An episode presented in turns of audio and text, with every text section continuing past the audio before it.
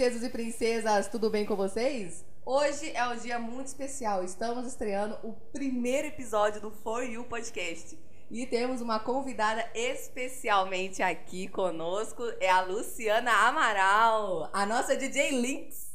Olá, galera, como é que vocês estão? Prazer enorme estar aqui. Muito obrigada pelo convite, inclusive. Claro. Você é mais que bem-vindo, minha filha. É sua obrigação vir. Demorou, né? Uai, demorou. Vamos combinar que demorou. Realmente, demorou, mas tamo aí, mano. Hoje é só sucesso. Inclusive, estou muito feliz de ser a primeira a estar aqui. Vamos estrear. É isso aí. Ó, pra começar, a gente quer saber como que é ser... Você é formada em biologia, né? Sim. Você começou como, bi- com, com biologia, né? Bióloga, né? Eu vou te falar que era o sonho da minha vida. Ah. Desde criança, eu sempre sonhava em ser bióloga, ou então mexer com animais de qualquer forma que fosse. Aham. E aí eu descobri a biologia. E fui fazer, né? E por sorte, no ano que eu fiz vestibular, abriu o curso de biologia aqui em São João. E aí eu passei no vestibular comecei a fazer o curso, concluí inclusive, mas nunca trabalhei na área. Ou Aham. seja, eu deixei um sonho de lado. Ah, entendi. Mas durante a faculdade eu me decepcionei um pouco com o curso.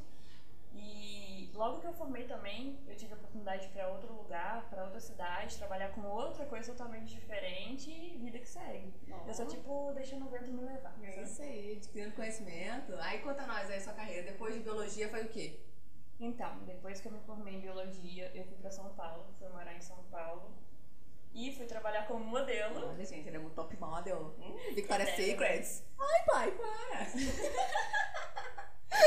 Eu fui trabalhar como modelo lá, fiquei um ano, depois voltei pra cá, voltei pra lá, e nesse meio tempo eu fiquei uns 3, 4 anos trabalhando como modelo. Uhum. E por isso até que eu não tive interesse em seguir na carreira de, de bióloga, né? Porque nesse meio tempo eu trabalhava muito e, e realmente não dava tempo pra procurar outra coisa. Mas foi um- uma parte da minha vida que me trouxe muito conhecimento, me agregou muito Experiências, né? Exatamente. E eu costumo falar que nada na vida é por acaso. Tipo, se você tem a oportunidade de fazer alguma coisa, mesmo que não seja na sua área, Aham. você tem a oportunidade de estudar qualquer coisa que seja. E tudo acontece por um motivo, né? Nada, nada é por acaso. Nada por É acaso. impressionante. E qual foi o momento que mais te marcou quando você era modelo? O que, que você mais gostou de ter essa experiência? Olha, é, eu tive um crescimento, um amadurecimento muito grande. Eu tinha 20 e poucos anos na Você época. morava sozinha, né? É, não, na época aqui em São João não. Eu morava com meus pais ainda. Ah, tá. Mas aí, esse foi o grande crescimento pra mim, porque eu saí de uma cidade que eu tinha o aconchego da minha família, que eu tinha o suporte da minha família, e fui pra um lugar que eu nunca nem tinha pisado. Uhum. A primeira vez que eu pisei em São Paulo foi pra morar. Uhum. E assim, uma cidade extremamente diferente do que São João. Território gra- novo, é. muita gente. São Paulo é São extremamente Paulo, né? diferente. É muito, é muito grande Aham. a cidade, tem muita gente e, e assim, foi uma experiência incrível. Eu amadure- amadureci muito nessa época. E aí eu tive que começar a me virar, né? A parar de depender da minha mãe. E isso foi, assim, de extremo, de extrema importância na minha vida. Uhum. Foi, eu acho que foi o maior aprendizado que eu tirei dessa parte de São Paulo, sabe? Entendi. Eu lembro que você falou que quando você ia matar a saudade da Lola, sua mãe eh, conectava, fazer chamada de vídeo, né? Sim. Nossa, eu lembro direitinho. Muito que bonitinho. eu tentava vir pelo menos uma vez por mês aqui, Uhum. por causa inclusive da minha avó, né? Mas aí teve uma época que eu não consegui vir e era dia das mães. Nossa. E lá na casa da minha avó a gente sempre teve o costume de fazer o, o almoço de dia das mães, né? Todo mundo reunido e tal. E aí eu não pude estar presente e eu passei o dia das mães sozinha na casa, porque não tinha ninguém também lá na casa. Aham. E aí a gente fez uma videochamada e tal, todo mundo reunido. Aí eu chorei pra caramba. A minha avó chorou, Não, todo, mundo chora, né? Aí, mas assim, dá saudade Ah, da família, dá, dá, muita imagino. saudade, Distância, né? mas vale a pena. Se você quer alguma coisa, tem que correr atrás, né? E aí Aham. você tem que fazer algum sacrifício pra isso. E eh, quando você eh, eh, tinha a passarela lá, né? E as marcas que chamavam você pra desfilar com as roupas da marca, como que era? Então, eu não era modelo de passarela, não era modelo fashion, porque eu não tinha altura. Apesar de eu ser alta, mas eu não tinha altura pra isso. Qual que era a altura mínima? Nossa, as meninas tinham 1,80. Ai, Eu tenho isso. 1,75. Ué, mas teve um negócio que eu vi, que falando que, é, não sei onde que era a agência contratava, é, que a idade mínima, ó, a idade mínima, que a altura mínima era 1,74. Acho que a partir de 1,74, 1,75 que podia já ser hum, trabalhar como modelo. Sim. Eu achei que era isso. Só que a gente, as meninas mais baixas, igual a mim, a gente trabalhava mais como modelo fotográfico.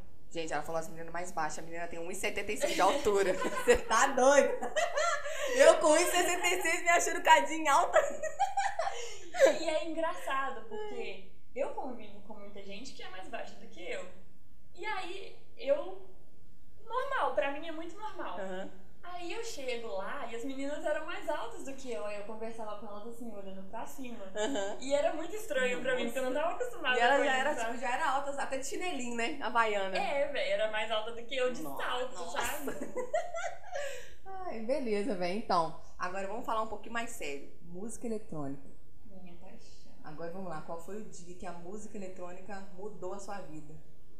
Música, e música em geral, sempre é. foi uma coisa muito importante na minha vida. Eu sempre fui apaixonada por música. Eu até brinco que o dia que eu não escuto música é um dia que eu não vivi, Uhum. sabe? Mas aí até minha mãe me ensinou muita coisa sobre música, não que ela tenha ensinado assim, mas ela costumava ouvir Renato Russo e é, Olha, Renato é uma Russo. grande referência, né? E a música eletrônica em si, eu não, não sei te falar ao certo a data, mas eu sempre escutei Summer Electro Hits. Quem não conhece Também, Summer Electro Às Hits? vezes eu coloco até ali no YouTube ele pra escutar aqui em casa. Exato. E eu, eu até ia lançar um set no SoundCloud, eu acho que eu te contei. No som do Cláudio. Ia chamar Summer Electro Links. oh, que... Ah, é, você falou. É mesmo. Ô, velho, maneiro demais, mano. Então, Vai pegando a demais. referência, né? É. Eu acredito que muita gente. Foi um, um- uma marca que marcou muita gente. Uma marca que marcou. É, exato. Ah, Eu tenho um amigo de faculdade que ele foi numa festa que a gente fez em Tiradentes e to- a gente tocou alguns remixes daquela época, né? Aí ele fala comigo até hoje, nossa, quando você for fazer uma festa que to for tocar Summer Electro Hits, você me chama que eu vou. e que ano que foi isso? que ano que foi o quê? É, você. É. Nossa, isso me pegou. Lá pra 2007? Tem, foi antes, tinha umas músicas de 2000 que eu já acompanhava. 2000, né?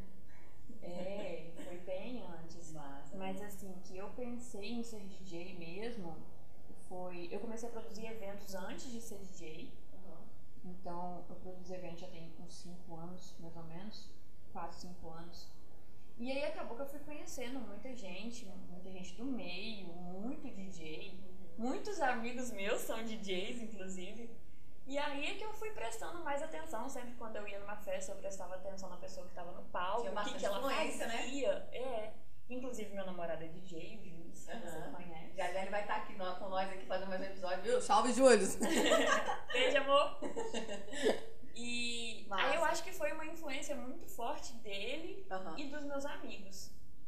Que aí eu comecei a prestar mais atenção, comecei a me interessar. E eu sou uma pessoa muito curiosa. Uhum. Tudo Isso que é eu bom. vejo de novo, eu quero saber como funciona, pelo menos. Isso Então, é bom. Eu tenho uma pessoa que falou exatamente o que você falou, que eu sou uma pessoa muito curiosa, o Vintage Culture. sério. Ele falou essa mesma coisa que você falou no, no, Flow, no, no Flow- Podcast, ele falou que eu sou muito curioso. Mesma É. coisa, ó, só, ó, é a sinal, hein? Próximo vídeo. ó, ó, ó. Mas e como é que. Qual foi o dia que você começou a aprender a tocar? Quando você já colocou a mão na controladora CD pela primeira vez? Então, eu. Aí eu decidi que eu queria aprender, Aham. mas eu não pensava em fazer carreira. Eu queria aprender. Porque achava muito interessante você controlar e fazer tudo por um aparelho, né? Aham.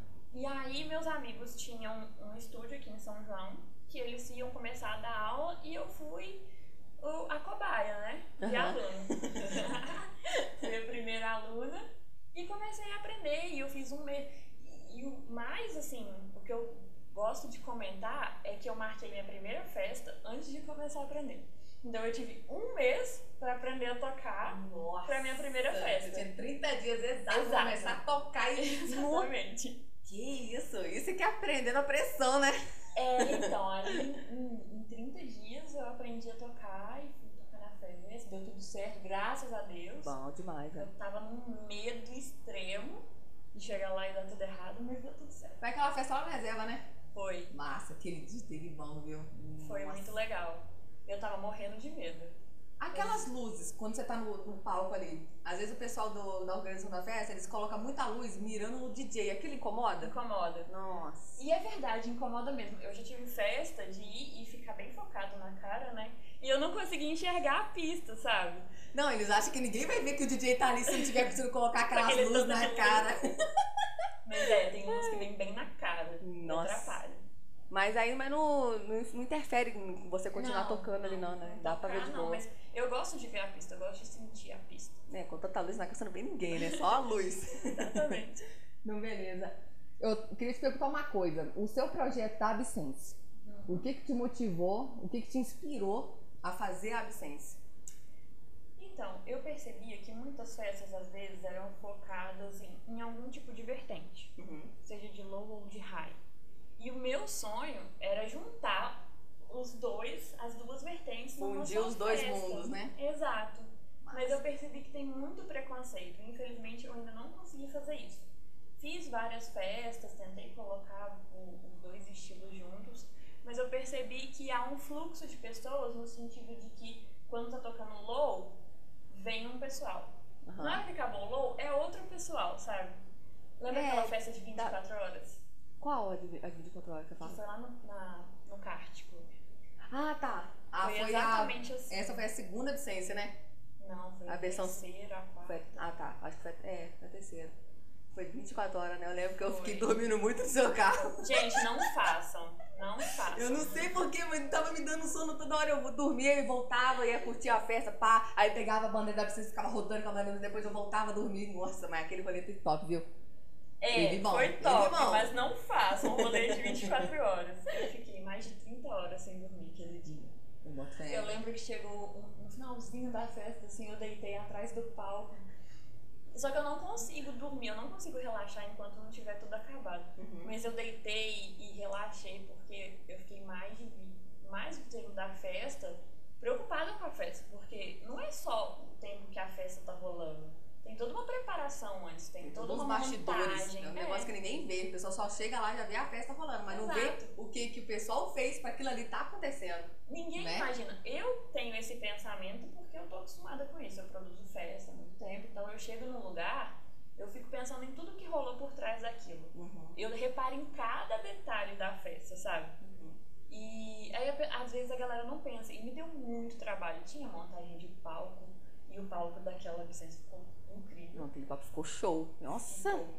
Aquela estrutura ficou sensacional. Ficou muito legal. Falar nisso, vou até botar minhas fotos do, do rolê daquele dia. Inclusive, gente, arroba Vicente Festival. Olha, ó, chega aí, galera, ó, segue lá, viu? Absence Festival. Festival ou festival? Festival, né? Festival. Absence Festival. O, o que, que é o Absence? O que, que significa? O que, que você quis transmitir com Absence? Então, absence, traduzindo, é um estado de ausência.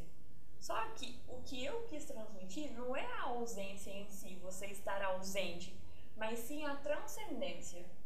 O, o estado de você estar ausente em espírito porque você está transcendendo. Era Você essa a imagem que eu quis Ausente do mundo mundano e entrar para o mundo que é a energia, a positividade que você quis transmitir. Exatamente. Top demais. Você tá doido. Nossa. Porque é realmente a energia que a gente transmite num festival. Aham. Quem já teve a oportunidade de claro que vai entender o que eu tô falando.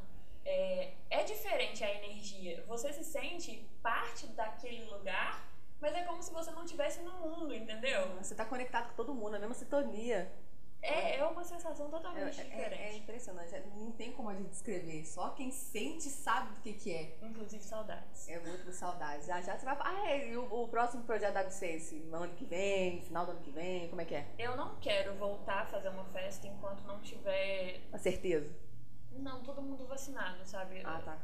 Porque ainda falta muita gente tomar a segunda dose. ainda tem aqueles também que não querem vacinar. Exato. É isso que eu, te- eu tô tentando entender. Por que, que tem pessoas, depois de tudo que a gente passou desde que começou a pandemia, por que, que elas não querem vacinar? Aí você vai perguntar pra alguém que não quer vacinar, a pessoa te dá uns argumentos que não explica o porquê que ela não quer de fato. Eu acho que ou ela não quer por eh, ignorância, ou ela não quer porque acha que a vacina não vai salvar a vida. É a mesma coisa, a vacina da, do, do- o que eu acho, a vacina do, do coronavírus vai se tornar vacina para dengue, vacina para hepatite, vacina para todas as doenças que teve, malária, tudo. Mas eu quero saber por que, que as pessoas não têm essa confiança Vai querer vacinar. Eu, eu, Eu eu tô- acho. é, tudo, é tudo arrogância, né? Eu Ignorância. acho que às vezes é ignorância, mas não no sentido de pejorativo da palavra. Uhum. no sentido de que falta informação. Hoje a gente tem a informação muito acessível nas mãos, Tudo mas disponível. ah, tem gente que não tem. Tem gente que não vive a nossa realidade. É verdade, Tem gente é. que não tem acesso à informação. Infelizmente, tem aqueles que mal sabem o que, que tá rolando agora, não conseguem ter acesso à notícia. Isso. Então eu acho que pode ser muito isso. E não sei, falta de confiança mesmo na, na ação da vacina. Hum, Gente, a gente não vira jacaré, tá? Eu já tomei as duas doses. Ó, a eu tomei também. jacaré. é, não vira, tá, gente? Não, cadê? Meu nariz tá normal aqui ainda. é impressionante isso, viu? Nossa. Coisa, como é que tá ficando o mundo, né? Nem. Olha, não, olha o que a gente passou, pandemia. E nunca. O que, que você tava vida, fazendo antes da pandemia? Tocando pra caramba. Tava no palco quase todo final de semana. E os planos que a galera tinha pra quando a pandemia começou? Os planos que já tinha agendado, as festas que ia, que era pra ter e não teve, Uhum. o prejuízo que o pessoal da área de eventos tomou. Bem É. chateado, viu? E assim, tem mais de um ano e meio que eventos não trabalham. Eu vou continuar sem fazer festa da Vicência por Uhum. enquanto. Provavelmente vai ficar pro ano que vem mesmo, porque eu quero realmente esperar, ver como é que vai ficar. E agora tá rolando evento, mas eu ainda acho que vai disseminar muito o coronavírus com essa abertura de eventos, então eu quero esperar um pouco. Mas mesmo com a galera vacinada, né? Ainda, mesmo É assim, porque mas... o vírus ci- circula, né? Ah. Mesmo a, a vacina não te impede de, de contrair o vírus. Não, verdade. Mas pelo menos a pessoa tem que vacinar ali pra imunizar, né? Pra ter uma mais confiança de si mesmo. Pô, Pra trazer uma vacinado. paz, né? É, ué, que isso. Vamos Quem lá. não ficou com o psicológico abalado durante a pandemia? Pois é, verdade. Imagina, tipo assim, a pessoa que tinha toda uma rotina e aquela rotina toda se dizimou com tudo parado. Sabe o que, eu falo? É, eu já tinha o costume de ter um dia muito corrido, de ter essa vida corrida, de ter um batidão. Mas eu tinha minha válvula de escape. Ir pra festa, tocar, sempre foi minha válvula de escape. Era o meu momento. Era o momento que eu tava ali e curtia. E ver as pessoas curtindo o seu sonho é, uma, é sem explicação. E aí, do nada, do nada, cortaram tudo. E eu achei que eu fosse surtar de verdade por causa disso. praticamente parou. Parou. E a gente ficou naquela sem saber quando que ia voltar, como que ia voltar. E até hoje a gente não sabe como que vai voltar, né? Mas foi isso, parou do nada e, e psicológico abalado e não tem mais válvula de escape. Você não pode, pode sair de casa, aquele negócio tem que ficar trancado dentro de casa com medo do vírus, que no começo a gente Eu entendi o vírus. muito, muito bitolada com esse vírus. Mas nem a gente ficou, não sabia de nada, então a gente ficou com puta do medo. E a gente perdeu contato com muitas pessoas, sabe? Pois é. Porque chegou, chegou um momento que eu não conseguia nem abrir rede social, porque me fazia mal. E aí a gente mantém contato com as pessoas pela rede social. E aí? E aí eu perdi muito contato. Mas eu acho que durante a pandemia a gente vê quem realmente estava do nosso lado, né? Tá Que a gente separou mesmo. o joio do trigo. Nossa, mas pesado, viu? Mas aqui, é, pelo menos no que você aprende. O que, que você aprendeu com a pandemia? Nossa, eu achei, e é um assunto até interessante, eu achei que não só aprendizado meu, mas da humanidade, seria união, empatia. Empatia é uma coisa que eu sempre prego. Se você ser uma pessoa empática, você tentar se colocar no lugar do outro, o que o outro está passando. E eu achei que a pandemia ia deixar esse aprendizado pra gente, que as pessoas iam ser mais empáticas. Mas não, eu vejo que foi ao contrário, né? Tipo assim, a pandemia meio que despertar a humanidade dos humanos. Sim, mas não foi. Coisa, foi né? o contrário. Mas você viu que fez bem pra natureza. É, aquele riacho Aham. lá da, acho que é das ruas de- da Itália, né? Começaram a ficar mais claros. É, um lugar que não sei aonde. Começou a aparecer golfinhos e não era visto golfinho há anos. Eu vi Eu uma achei notícia. lindo. Eu vi uma notícia de que teve uma praia, eu não lembro em qual país que foi. Teve uma praia que durante a pandemia ninguém podia ir à praia, né? Aí as vacas tomaram conta da praia. E agora elas não estão deixando os humanos Nossa. entrar lá. Nossa, as vacas? Cheio de vaca. Eu não lembro em qual país que foi. Eu tô tentando pensar em qual continente do planeta tem bastante vaca. Na Índia. Eu ia falar Mato Grosso. Alto teor de, de gado. É, alta concentrada. Alta concentração de gado. Nossa, falei que você tá doido. Gente, eu vi que você produziu bastante música também nesse meio tempo, né? Sim. O seu, você falou que o seu, a sua música era mais o techno. Aí começou a puxar pro melodic techno. Explica pra nós a, a diferença desses, desses ramos. Quando eu comecei a tocar, na verdade eu acho que todo DJ passa por isso. Quando a gente começa a tocar, a gente tem que meio se adaptar à festa, né? Ao Ah. estilo da festa, ao público da festa. E até hoje acontece. Mas chega um momento que, se você ficar conhecido, as pessoas vão lá pra te ver, pra ver seu som. Ver o seu projeto. Ver o Exato. que, que você tá mandando ali. Aí quando eu comecei, eu tinha que me adaptar, então eu tocava um som bem mais comercial, é, tocava em festa que não era focada só em eletrônica, Hum. então ia uma galera que gostava de funk, então eu, eu tinha que tocar umas músicas mais comerciais, que todo mundo conhecia, muito remix também. Aham. É, aí depois eu comecei a, a focar mais no tech house, que é Tech um house é estilo bom. de som que eu gosto muito. E ele é mais agitado, alegre. Mais dançante. Uhum. É, esse tech, é, eu não sei se foi você que falou, mas o tech house tem mais o clap? Que, que era? Que ele, que ele tem Ele mais tem do que mais os outros? bateria. Ah, tem mais muita bateria. bateria. Muita bateria. E. Aí eu não sei, parece que o gosto vai evoluindo com o tempo. Óbvio Aham. que não é. Não tô querendo dizer que o techno é melhor que as outras coisas. Mas você vai encontrando vertentes, vai encontrando outros, outros estilos que condizem mais com você. Que É bem combinam mais com você. né? É uma coisa bem Muito, ramificada. muito. Música. Hoje em dia existe Black House. Ainda não É, sei o que é isso, Tech House. Eu vou te mostrar uma música depois, você vai Beleza, entender. depois você mostra. É porque é difícil de explicar, você tem que ouvir É, pra entender. tem como você imitar a batida aí, né? o beatbox. Até porque vai ficar horrível. Ai, mais maneiro E aí eu fui evoluindo o meu som, né? Aí, hoje em dia eu gosto muito de tocar techno. É, na pandemia, eu acho que foi muito por causa do sentimento que a pandemia me trouxe. De ser um som muito introspectivo, sabe? Que era o que eu tava sentindo naquele momento. Você queria transmitir o que você sentia. Não é nem que eu queria, é porque realmente a música transmite o que você tá sentindo. Ah, entendi. E aí foi quando eu comecei a. a- até fiz alguns sets de, de melodic techno. E é um som mais introspectivo mesmo, não é igual o tech house que é alegre pra caramba. É um som mais fechadinho e tal. E é o que eu acho que eu tô vivendo no momento. Mais eu tô good vibes. É. Entendi. Qual foi a última música que você fez? É um melodic techno? A Que eu, ainda não, última- que eu ainda não aprendi a diferenciar a, o, o tom deles, entendeu?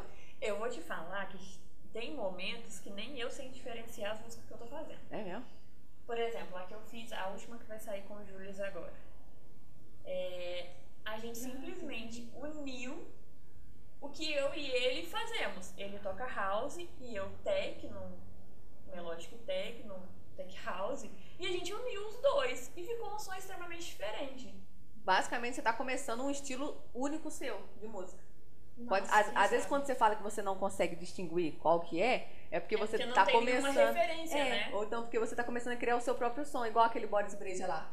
É o som único dele. É, É, é. impressionante. Aquela ali é a marca dele. Você pode estar começando a criar sua própria marca, sua, sua própria, seu E é próprio tom de música. Porque eu direto eu tento tocar umas músicas do Boris no meu set, mas às vezes não encaixa, porque é um estilo muito próprio dele.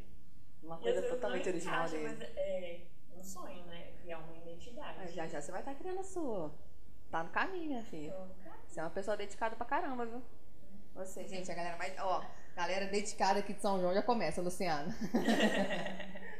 É, sobre a sua música, sobre essa, essa questão de ser DJ, de estar tocando e tal, quando você entra num lugar pela primeira vez. Vamos supor. festa. É, uma festa. Vamos- Você vai tocar num lugar diferente pela primeira vez. Uhum. Como é que você faz a leitura da pista na primeira vez que você vai tocando? Como é que você sabe o que que a galera tá curtindo? Ou se é a forma que eles estão dançando, é a forma se eles estão sorrindo pra você e tal? Então, Se você consegue trazer primeira- até aquela galera, aquela galera lá do fundo pra frente do som, como que você faz isso? a primeira coisa que eu, que eu falei é você pesquisar sobre a festa que você vai tocar. Ah, Saber que público que vai estar lá.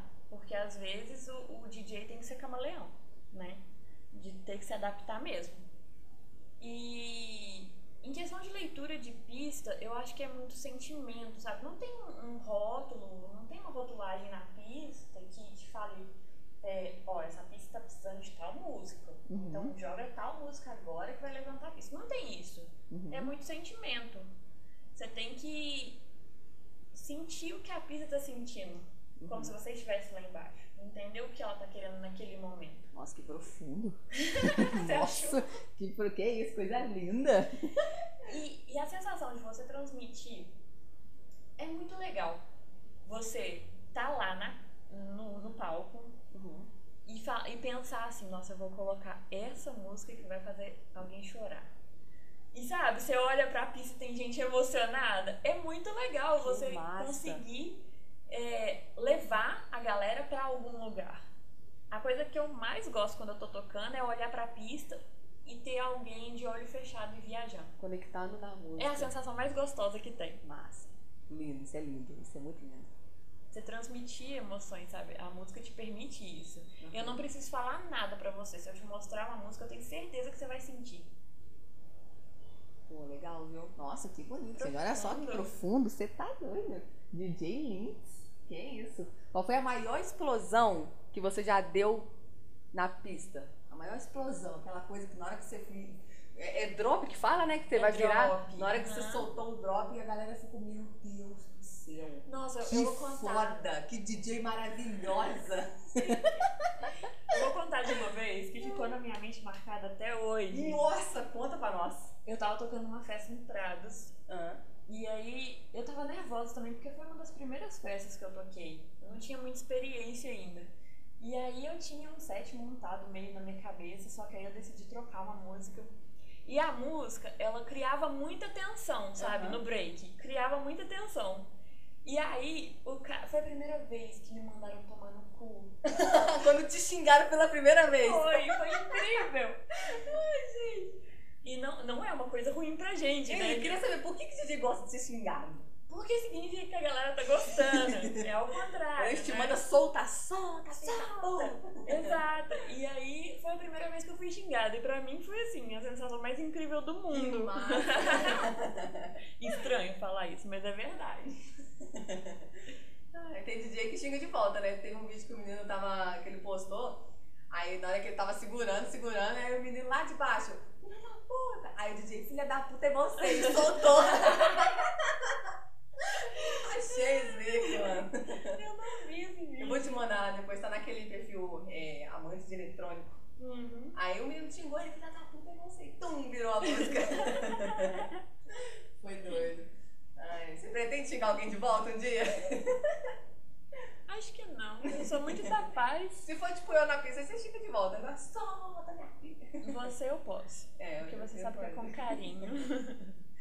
Massa, velho. É, eu lembro também que você tava, você tava meio que fazendo o seu curso, né? De DJ. Você Uhum. tinha até alunos e tal. E como que era o É, seu curso, que você tava fazendo? é um curso de mixagem pra aprender a mixar as músicas pra tocar. Uhum. Seja pra criar uma carreira ou então só por curiosidade, diversão e tal. Então eu pegava todas as experiências que eu tive, tudo que eu aprendi e eu tentava não só te ensinar a colocar a música na mesma batida e fazer a mixagem ali, mas eu tentava passar um pouco do que eu aprendi nesses anos. Uhum. Eu não tenho tanto tempo de experiência, né? Mas a gente já viveu um cadinho. Já teve umas experiências boas. É aquele negócio, não é o tempo que faz diferença. Olha, Nossa, que Nossa, a gente tá indo pra um. Nossa, que você Pro tá outro doido. nível. Que nível de intelectualidade 100% hard. E a gente passa aperto. Eu já passei muito aperto tocando. Então, tipo, eu tentava passar esses truquezinhos pra gente não passar, pra, pra galera não passar aperto. E também algumas coisas focadas em carreira, pra quem queria seguir carreira. É coisa que a gente vai aprendendo e eu queria passar, né, pra galera. Nossa. E eu descobri que eu adoro fazer isso, que eu gosto de, de ensinar e que eu até sou boa. Não, quando você tava me dando aula, você. Nossa, que professora, que teacher maravilhosa. Ela, ó, realmente, você tem dom pra ensinar.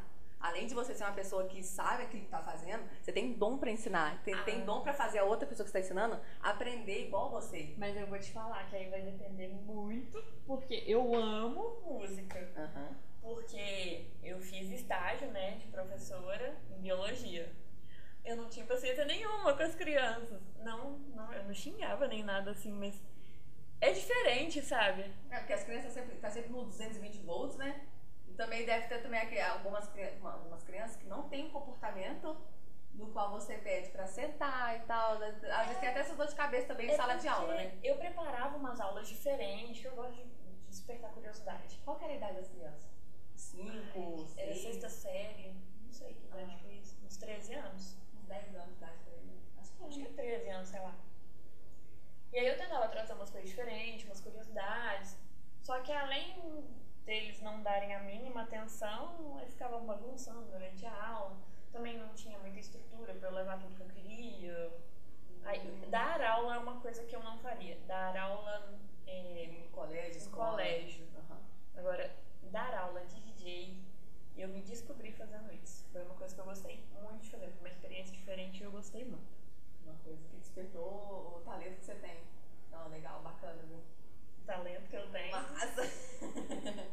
É, se você fosse criar uma festa, uma. Já tem a Vicência, né? O intuito da Vicência que você falou era fugir os dois mundos, né? Uhum. É, você falou aquele negócio de preconceito. Por que, que, por que, que é, a- existe esse preconceito na galera de low, de high-tech, de prog dark, não sei o quê? São estilos totalmente diferentes, mas por que, que há esse preconceito? Por que que há é meio difícil de responder, eu não- sei. Mas eu acho que a galera acha que seu som é melhor. Por exemplo, eu Ah, escuto técnico, então pra mim o resto é, é horrível, Entendi. né? Então existe aquela rivalidade aí entre esses campos É. só que pra mim não precisa ser assim. O meu pensamento é de que a gente gosta de música e ponto, sabe? Todo mundo tem o mesmo amor. É, eu consigo estar numa pista curtindo vintage e depois ir pra outra pista e curtir Danger, Uhum. sabe? Danger, aham. Pra mim, é, faz sentido na minha cabeça eu conseguir misturar as duas coisas, mas Ah. tem gente que não, não pensa da mesma forma. É, não quer abrir a cabeça para novos horizontes, ser mais mente aberta, né? Tem muita gente com mente pequena, não, não consegue ver que dá pra conseguir gostar dos dois, Uhum. né? Ah, no caso eu, eu gosto muito de low. Eu gosto de prog também, mas eu amo low, entendeu? Mas isso Mas não, você não tem preconceito. não tem preconceito. Eu gosto de- deles também, do prog assim como o low, mas só que o low eu gosto mais. Eu gosto mais do low. Agora eu não É o que sei me apetece mais também. Eu não sei por que explicar, é uma coisa que vai de sentimento. Eu Aham. gosto de prog pra caralho, mas eu amo low, Uhum. entendeu? E eu acho que tudo também são momentos. É. E assim, você não precisa gostar pra respeitar. Verdade. É essa a ideia que eu tento passar. Não E eu ainda vou bater nessa tecla de novo. né? Eu vou fazer mais a Vicente do mesmo jeito. Aquele dedo no kill. Famoso Dedo ditado no de. DJ. Ah, e aquele negócio lá do, do sync. É, Hum, botão de sync. botão de sync. Nossa, eu ainda tô perdida nesse botão ainda. Galera, pra quem não sabe, ela tava me dando aula de DJ. Eu até hoje tô perdida aquele botãozinho lá. Aquele Mas botão na, kick. na CDJ que você tava aprendendo não tinha o botão de sync. No Record Box que tinha, né? É. Ah, olha só pra você ver. E aquele kick lá que até hoje eu peguei. Mas Como é, que é- vocês, DJs, conseguem sentir o kick? Mesmo quando o kick tá muito baixinho, ninguém consegue sentir o kick. Gente, é treino. Treino, treino, não Tem que adianta. ter ouvido muito bom. Não é um ouvido muito bom, é você treinar o seu ouvido. É o que eu te tento deixar o ouvido bom. De você tentar isolar uma parte da música. Hoje eu consigo fazer isso sem Ah, pensar. tranquilo. Sem pensar. Mas quando eu comecei, não. Eu não tinha essa prática. E aí você tem que treinar, é treino. É. Tudo que você treina, você fica bom um dia.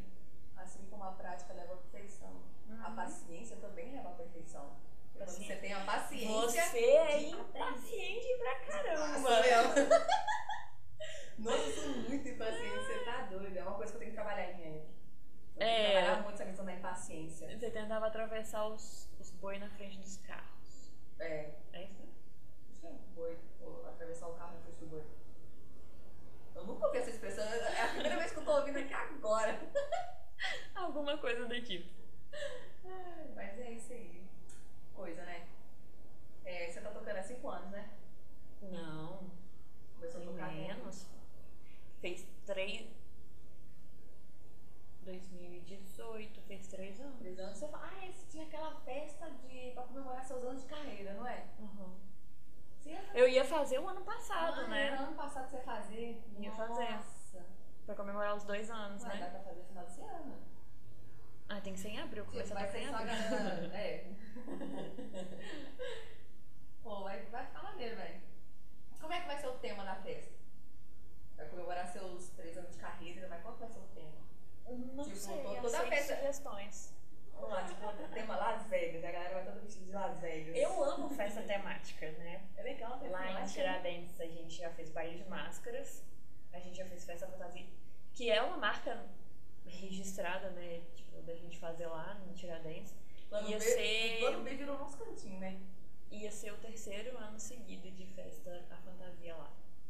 E essa terceira pandemia foi. Acabou tudo. É, ajudou bastante, né? Mas a gente vai fazer. Quem sabe até lá não tá liberado. É. Mas se Deus quiser, vai, seu. O que come- o- Essa pandemia começou, uma hora vai terminar. E o Nossa, tem coronavírus- que terminar, Não, gente. o coronavírus vai se tornar uma doença comum de hoje em dia. Dengue, é, fala o nome tudo aí, hepatite, vai se tornar essa Gripe. gripe, entendeu? Vai se, tornar, vai se tornar essa doença mais pra frente, Na minha entendeu? cabeça. Ele vai, perdendo a força com os anos. Assim, espero, né? Não, é. Na minha cabeça, eu acho que a gente vai tomar a vacina do, do Covid igual a gente toma a vacina da gripe. Todos os anos. Porque vai ser um vírus que a gente vai ter que conviver. É, verdade. Agora eu te pedi um conselho pra galera. A galera que quer começar, que quer entrar no ramo da música, que o pessoal que sempre quis ser DJ, mas eles não têm o que, o que motivar eles. O que, que você fala pra eles? Se eles estivessem na sua frente que agora, o pessoal que é doido pra ser DJ, mas eles não, não têm aquele startup que eles precisam pra começar, o que você falaria pra eles? A galera vê muito glamour, né? Às vezes você quer virar DJ por glamour. O pessoal pensa que a vida de DJ é só festa, né? É, mas não é, tem muito trabalho por trás. Então, se você realmente quer, saiba que você não vai ser fácil, como na- nada na vida é fácil. Saiba que você vai encontrar dificuldades, você vai ter que trabalhar, você vai ter que treinar sim. Não adianta não treinar. Vocês acham que eu, quando eu vou tocar em alguma festa, eu já não passo a semana inteira pensando nas músicas que eu vou tocar, é, pensando num set que eu vou fazer, pensando no que, que eu vou encontrar na festa? Não. A gente já começa a preparação antes da festa. Não é de uma hora pra outra, sabe? A gente já começa uma preparação antes.